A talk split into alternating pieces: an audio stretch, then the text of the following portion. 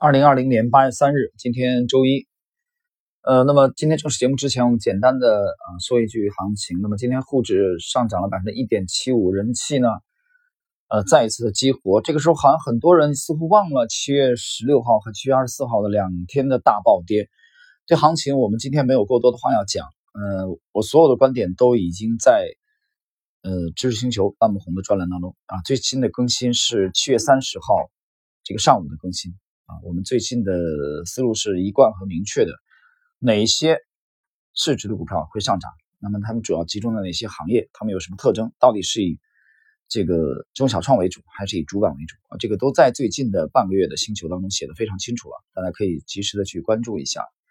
啊，知识星球半不红的专栏，把握住这个行情。其实涨到这里的时候，很多人才如梦方醒，原来真的是我们讲的结构性的。个股的牛市开始了，但那两天一第一天是七月十六号一百五十一点的暴跌，然后随后是七月二十四号单日跌了百分之呃跌了一百二十八个点，很多人都已经你看媒体的报道和现在的心情，所以媒体啊这些记者们他们是只关注一天的走势，他们只用一天的涨跌来说事儿。很多的百分之九十的市场人士也是这样的，他们看待市场没有连贯的思路，那么操作也是如此。好了，呃，我们进行今天的内容啊，我讲的对行情没有过多的可讲，大家去关注星球就可以了。星球内容当中写的非常清楚了。今天我们是第五十一集利弗莫尔回忆录读书笔记啊，今天内容也比较简短。我们延续上一集，上一集是三大股东各怀鬼胎，我们看今天的内容。我希望我的提议能够打动他们，因为他们都是经验丰富的华尔街老手啊，对联合炉具的实际需求已不抱有任何幻想。克利夫顿·凯恩是一家大型经纪公司的老板，拥有十一家分公司啊，客户更是成千上百，而且他的公司担任过好几个资金集团的管理人。戈登参议员持有七万股，他是个极为富有的人。纽约大都会的报纸读者对他的名字耳熟能详，因为他曾经被一位十六岁的修女啊修指甲。女师傅啊，控告这个不做不遵守信用。这位女师傅呢，拥有一件价值五千美元的貂皮大衣，还有被告写给她的一百三十二封信。戈登提供了创业资金，为他的侄子们成立了经纪公司，自己则是公司的特别合伙人。他曾参与多个资金集团的运作，他继承了一大半米德兰炉具公司的股票，因而换得了十万股联合炉具公司的股票。他的持股实在太多。因此，不管吉姆·巴恩斯再多的利多消息，他还是在市场买盘需求逐渐消失之前卖出了三万股。后来，他告诉一位朋友，要不是好几位大股东兼密友恳求他不要再卖出，否则他还要卖更多。不过，正如我所说的，除此之外，他再也找不到能消化他卖单的市场。第三位是约书亚·沃尔夫，他是所有交易员中最出名的一个。二十年来，他在场内交易以投机闻名。他能够任意拉高或压低股价，没有人能与他作对。对他来说，两三万股和两三百股没什么区别。在我到纽约之前，就听说了他的大名。当时他身处一个以小额赌注啊下注的集团，从跑马到股票都是他们下注的标的。大家都说他只不过是个赌徒，然而他的确有真才实学，而且在投机领域啊颇有天分。同时，他以不附庸风雅而闻名，因而成了无数。译文趣事的主角，其中一则流传甚广的趣闻是：约书亚·沃尔夫有一次受邀参加了一个上流社会的晚宴，由于女主人的疏忽怠慢，几位宾客开始谈论起文学。坐在约书亚身边的一个女孩发现他一语不发，只顾着吃东西，于是转过头来想听听这位大金融家的意见，就问他：“沃尔夫先生，您对巴扎克有什么看法？”约书亚礼貌地停止了咀嚼，咽下食物之后回答。我从来不买卖场外交易啊，我从来不买卖场外交易的股票。这就是持有联合炉具股票的人当中持股最多的三位大户。他们来到我这里的时候，我告诉你们，他们组成一个集团，出资并给我执行价格略高于市价的买权，我就会尽我所能的啊为他们造势。他们立刻问我需要。多少钱？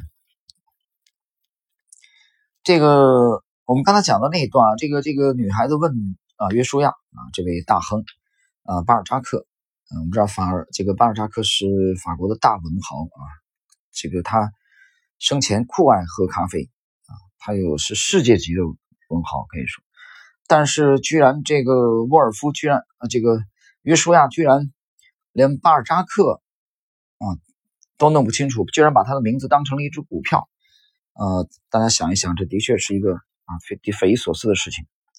好，我们继续。那么他们问我需要多少钱啊？为他们造势？我回答说：你们持有这只股票已经很长时间了，但都无法脱手。你们三个人持有二十万股，而且你们很清楚，除非有人愿意帮你们造势，否则根本没有机会脱手。若要吸纳你们手中想脱手的股票，需要相当大的市场，而且最好是要有足够的现金，以便在一开始就能够买进足够数量的股票，以便锁住筹码。如果开始买进之后，因资金不足而停顿下来，就会前功尽弃而没有效果。我建议你们成立一个资金集团，并筹集六百万美元现金，然后将你们的二十万股执行价格啊，执行价格四十美元的买权交给这个集团，并把你你们手中所有的股票交付第三方信托管理。如果一切顺利，你们就能脱手手中毫无希望的股票，而资金集团也可以赚一些钱。正如我所告诉过你的，市场上有许多关于我在股市大获全胜的传闻。我认为这个说法对我是有帮助的，因为没有任何其他的理由能比成功的经验更令人信服。总之，我不必跟这些人多费唇舌解释，他们都很清楚，如果他们孤军奋战会有什么结局。他们都认为我的计划不错，离开的时候表示将马上成立集团。他们很快就找来许多朋友加入他们的行列。我想，他们对朋友谈到的保证获利基资金集团。肯定比我告诉他们的获利还多。据我所听到的传言，他们确实对此深信不疑，因此不能说他们昧良心说话。总之，几天之内，集团就成立了。凯恩、戈登和沃尔夫给了我二十万股的买权，执行价格为四十美元，而且我亲自监督他们把股票交付给第三方托管。这样，要是我拉抬股价，这些股票就不会出现在市场上。我必须保护自己，因为有时候某些笃定成功的交易。往往因资金集团的成员不再相互信任而功亏一篑，这样的例子屡见不鲜。在华尔街，狗咬狗一般的事情实在是稀松平常。当年美国钢铁与电信公司第二次上市的时候，即便约翰·盖茨阵营与塞里格曼家族和他们的银行同业之间曾经有过君子协定，但后来内部人士相互指责对方背信弃义，试图出货。解释一下啊，约翰·盖茨是美国当年的啊。美国当年的一个钢铁大亨啊，也是一个超级富豪。哦，我曾在经纪人的这个办公室里听人背诵了一首四行诗，这首诗据说是盖茨所作。毒蜘蛛挑上了蜈蚣的背，欣喜又恶毒的大笑着说：“我要毒死这个要命的家伙！我若不毒死他，他会毒死我。”那么，钢铁业的大亨啊。约翰·盖茨，我们刚才讲了，他是很善于并购的啊，在当年的美国非常善于并购。那么，另外作者提到另外一个家族，就是塞里格曼家族呢，他是呃，在一八零零年到一九零零年这一百年啊，这个这个世纪，美国当时最显赫的犹太银行家族啊，犹太人。那么他的元老啊，可以说这个家族的创始人是出生在一八。一九年的约瑟夫·塞里格曼啊，这个塞里格曼出生在德国，他是十八岁的时候移民到美国，啊，是德，实际上是德裔的移民啊。他和现在的大洋彼岸的这位啊最高的统领其实有相类似的地方啊。这个金毛也是德国的移民吧？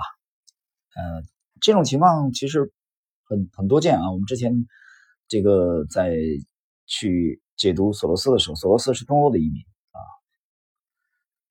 早年也是在东欧啊，差点被干掉一家人，后来跑到了美国啊。那么我们之前去解读的蔡志勇是来自于中国啊，华裔的美国人。好，我们继续后续的内容。请注意，我的意思并不是在暗示我的华尔街朋友时时刻刻都想着如何在股票交易中陷害我，但原则上为任何突发事件做好准备总是不会错的，这是很简单的常识。在沃尔夫。凯恩和戈登告诉我，资金集团已成立之后，我除了等待六百万美元现金到位之外，就无事可做。因为时间紧迫，因此我不停的催促，但资金筹措进展的速度还是很缓慢。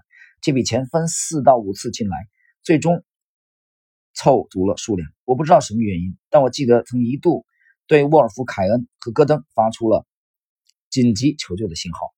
那天下午，我收到了几张大额支票，四百万美元已经到位，其余的我也得到承诺会在一两天之内这个凑齐。看来这个集团终于可以在多头市场结束之前有所作为。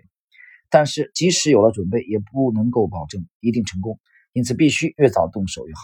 大众对于不活跃的股票出现新动向的初期从来不感兴趣，但是你有了四百万美元现金在手，你就可以很多事情去激发大众对某一只股票的兴趣。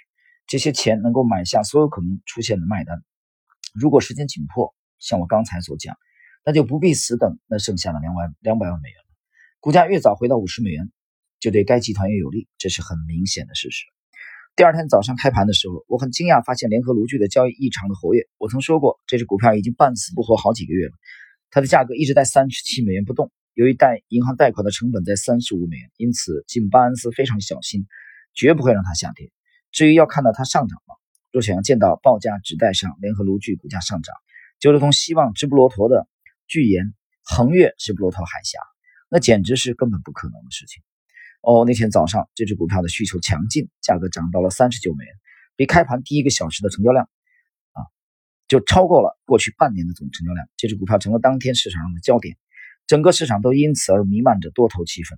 后来我听说，那天在经纪商的交易厅里，联合炉具是大家唯一谈论的话题。我不知道这意味着什么，但联合炉具如此活跃，肯定不会让我担心。通常我不用打听任何股票出现任何异常波动。因为我的经纪人和场内交易员朋友会时刻与我保持联系，他们一有消息或小道消息就会自动打电话告诉我。那天我听到的是联合炉具确实有内部人士买进，没有任何洗盘动作，完全是真实的买盘。积极的买盘消化掉了三十七到三十九美元之间的所有卖单。有人请求买方说明一下买进的理由或给他们一点消息的时候，内部人士一概婉拒。这样经验丰富且善于观察的交易者推断，肯定有大事要发生。当一只股票因为内部人士买进而上涨，而内部人士又拒绝鼓动其他人跟进时，那些报价指代的研读者就会开始猜测，到什么时候会有正式的消息发布。我什么动作也没做，只是仔细观察，觉得纳闷啊，又好奇，于是我持续追踪交易情况。但是第二天的买盘不仅数量更大，而且更猛烈。